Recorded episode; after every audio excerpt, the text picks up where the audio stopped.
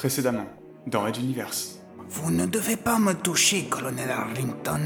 Je suis la représentation divine de l'Empire et en tant que tel, porter la main sur ma personne relève du sacrilège. Je vous propose de venir parlementer dans notre colonie mère sur Monte Circeo. Vos compresseurs dimensionnels sont désactivés. Nos corvettes se chargeront du voyage de votre transporteur. Vous semblez bien informé sur nous, donc vous savez que Vous nous... nous suivrez parce que vous n'avez pas le choix, colonel. Red Universe. Chapitre 23.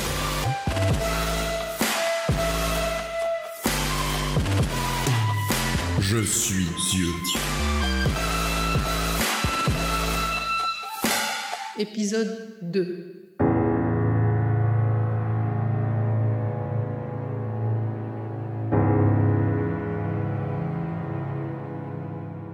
Le point de vue incrédule du lieutenant Good est des plus intéressants au sujet des événements ayant succédé à l'arrivée de Transporteur 7 sur Monte Circeo.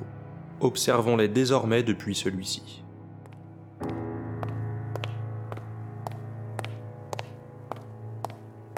Je revenais d'un point inférieur pour une dernière tournée d'inspection des SAS avant la rentrée dans l'atmosphère. Ce transporteur est aussi vieux que les autres et devait subir les frottements. Je voulais être certain d'éviter les surprises. J'ignorais si les pilotes des corvettes qui nous tractaient connaissaient notre seuil de résistance.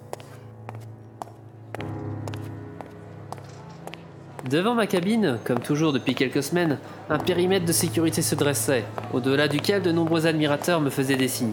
Enfin, admirateurs, plutôt des adorateurs, à commencer par l'incontournable Catherine.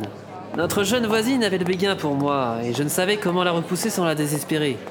Adenor la voyait évidemment d'un mauvais œil, et j'avais peur qu'un jour elle ne se lance dans une explication musclée. Phil, Phil, on t'aime, Phil, je t'aime. Je salue tout le monde, et j'insiste sur mon signe à Catherine. Que pouvais-je faire de plus? Ces derniers temps, je la voyais souvent avec le groupe des Octotes, dont les représentants se relayent nuit et jour devant notre porte. J'espérais qu'elle n'entrerait pas dans leur délire. Les tremblements de la coque ne semblent pas inquiéter outre mesure ce beau monde. La foi déplace des montagnes, paraît-il, mais protège-t-elle des avalanches?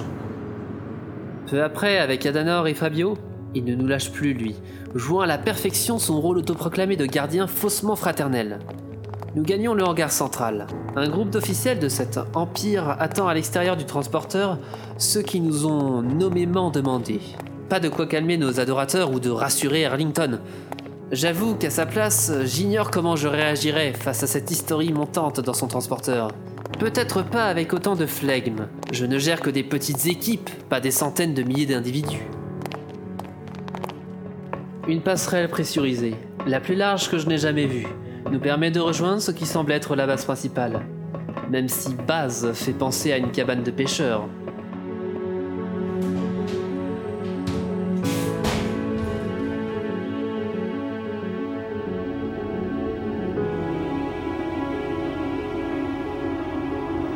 À bord du convoi d'apparence modeste, on découvre une immense ville dans les profondeurs de la planète. Monté Circeo est privé d'atmosphère. Alors, ils l'ont creusé de toutes parts, puis pressurisé. Par exemple, Transporteur 7 est emboîté dans un cratère géant, et l'on en sort par le fond. Comme Arlington, je n'en revenais pas de la coïncidence entre ses dimensions et celles de notre appareil. C'est comme si cette aire d'atterrissage avait été conçue pour lui, d'après les mêmes plans que sur Materwan. Le petit vieux qui nous conduit ressemble trait pour trait à celui qui nous a rendu visite. Mais, de ses propres mots, ce n'est pas lui, plutôt un autre, tout en étant nous-mêmes. Incompréhensible. Sinon que la révérence, l'amour même des personnes que nous croisons est bien réel. Pour eux, le petit bonhomme, les petits bonshommes, sont un ou des êtres très importants, Un soleil unique, Dieu. me précise Fabio, sans que je lui demande quoi que ce soit. Il m'énerve dans ces moments-là.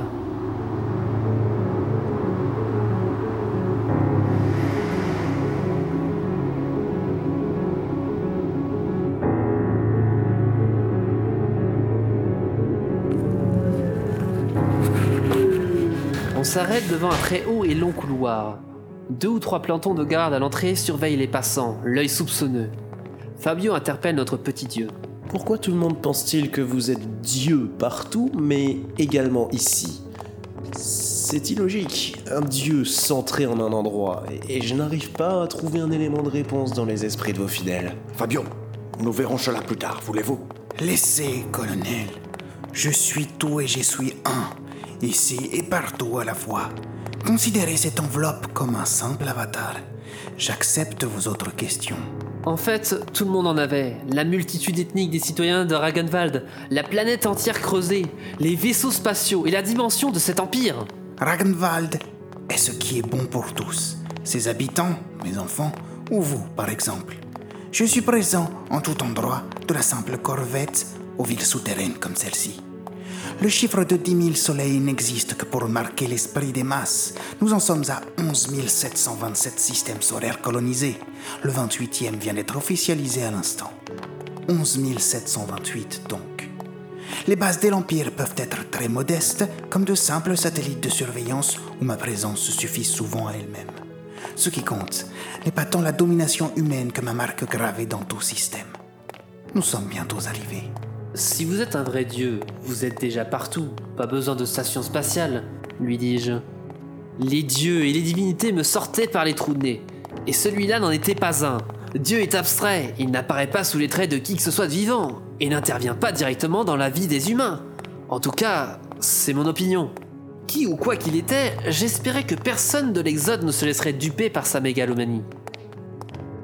Le petit vieux s'arrête devant une immense porte. Le mécanisme se débloque et les battants s'écartent, s'ouvrant sur une salle sombre. Grâce à quelques luminaires nichés dans les recoins, on devine une place démesurée. Une puissante colonne de lumière descend de la voûte et donne une idée de la hauteur. Bien plus haut qu'une cité intérieure de transporteurs, par exemple. L'endroit le plus grand que je connaisse. Mais le plus impressionnant allait venir. La voix du petit vieux qui me répond est dédoublée par une autre jaillissant de l'obscurité face à nous. Suis-je votre guide par simple notoriété Tu es Phil Good. Ta seule force, c'est d'avoir été choisi par le Faiseur. Ne te crois pas de nature divine pour autant. Fabio, Adenor et moi-même sommes restés sans voix. Comment connaissait-il le Faiseur? Monsieur Loyal ne nous en avait parlé que quelques heures plus tôt, dans le cirque de l'autre dimension. Quoique, peut-être que ce n'était pas son propos qui nous avait estomaqués, mais plutôt la voix qui résonnait tout autour de nous. Approchez dans le rond de lumière au centre de la pièce. C'était quelqu'un, caché dans l'angle. Il avait un accent étrange, et chose rarissime, cela fit sursauter Fabio. Alors oui, notre première rencontre avec un extraterrestre pur jus ne se passa pas dans la joie, je dois vous l'avouer. Adenor se colle contre moi pour que l'on se protège par une quelconque défense. Harrington se targue d'un Nom de Dieu. Euh, euh, nom de nom, voulais-je dire. Fabio se fige, pétrifié, ou en pleine transe mentale, allez savoir avec lui. Une forme de bouteille avec un grand bassin, pas de cou, pas de nez. Sa peau est grisâtre, avec des névus bleus sur le haut des joues et d'immenses yeux jaunes avec de larges iris. Ce dernier point fait irrémédiablement penser à Fabio et au manteau. Difficile d'en dire plus. On ne voit pas grand-chose, il porte une tenue ample en tissu blanc qui cache jusqu'à sa tête. Le symbole de Ragenwald bien en évidence au milieu. Même dans une autre civilisation et avec un. un non-humain, je peux reconnaître un soldat gradé. La fonction de certains signes, comme ceux accrochés sur sa poitrine, ne change jamais. Ne Ne soyez pas effrayés par Artok. Il est fidèle parmi les fidèles. La nature divine transcende les races. L'ignores-tu encore, Fabio Uli À ce moment, il faut peut-être résumer la situation. Nous avons été capturés par une nouvelle civilisation disposant d'une technologie qui nous dépasse. Nous étions face à un dieu qui nous donnait des ordres, se prétendait omniscient et nous parlait du faiseur. Nous découvrons un extraterrestre en chair et en os. Ça avait l'air d'avoir des os et une sacrée, si j'ose, connaissance de notre peuple et sans doute de nos histoires personnelles. Un dieu, euh, je ne sais pas, mais quelqu'un de bien renseigné, ça c'est certain. Au milieu de toutes ces circonstances, j'oubliais de profiter du regard hagard sinon perdu de notre Fabio national qui ne contrôlait pas grand-chose cette fois. Alors Fabio, ça fait quoi de se sentir normal? Le Ragenwald non humain tend le bras vers la base de la colonne de lumière, dressant un de ses six... sept doigts Wow, sept doigts Le petit vieux reste dans l'embrasure de la porte. Apparemment, Dieu n'avait pas à nous suivre puisqu'il... Il était là aussi. Mais vraiment là. Dans l'obscurité, on devine une forme incertaine mais très phallique, fixée au centre probable de la salle géante. Le prétendu dieu est un grand machin de plusieurs mètres de haut, de chair et de métal, à la surface sombre et luisante, un fabuleux tuyau vivant. S'il n'était pas lui-même une divinité, rien que cette forme en serait devenue une dans certaines tribus de Materwan. Mais lorsque le sommet, un peu comme une girafe vous voyez, se penche vers nous, il s'approche assez pour que la lumière réfléchie par nos vêtements lui éclaire le. le visage. Clairement pas une réussite dans un concours de beauté, mais avec des traits qui font penser à un humain. Comment vous décrire cet appendice? Le visage sortait du gland, phallique vous disais-je, comme moulé dans la masse. Surtout composé de circuits et de rouages. On voit de la chair rouge mélangée à l'intérieur. Il y a un menton et une bouche recouverte d'épaisseur de fils et de tendons. Il reste au front que quelques morceaux de peau et deux globes aux pupilles métalliques se trouvant à la place des yeux. Un dieu, encore une fois, je l'ignore, mais une chimère, certainement.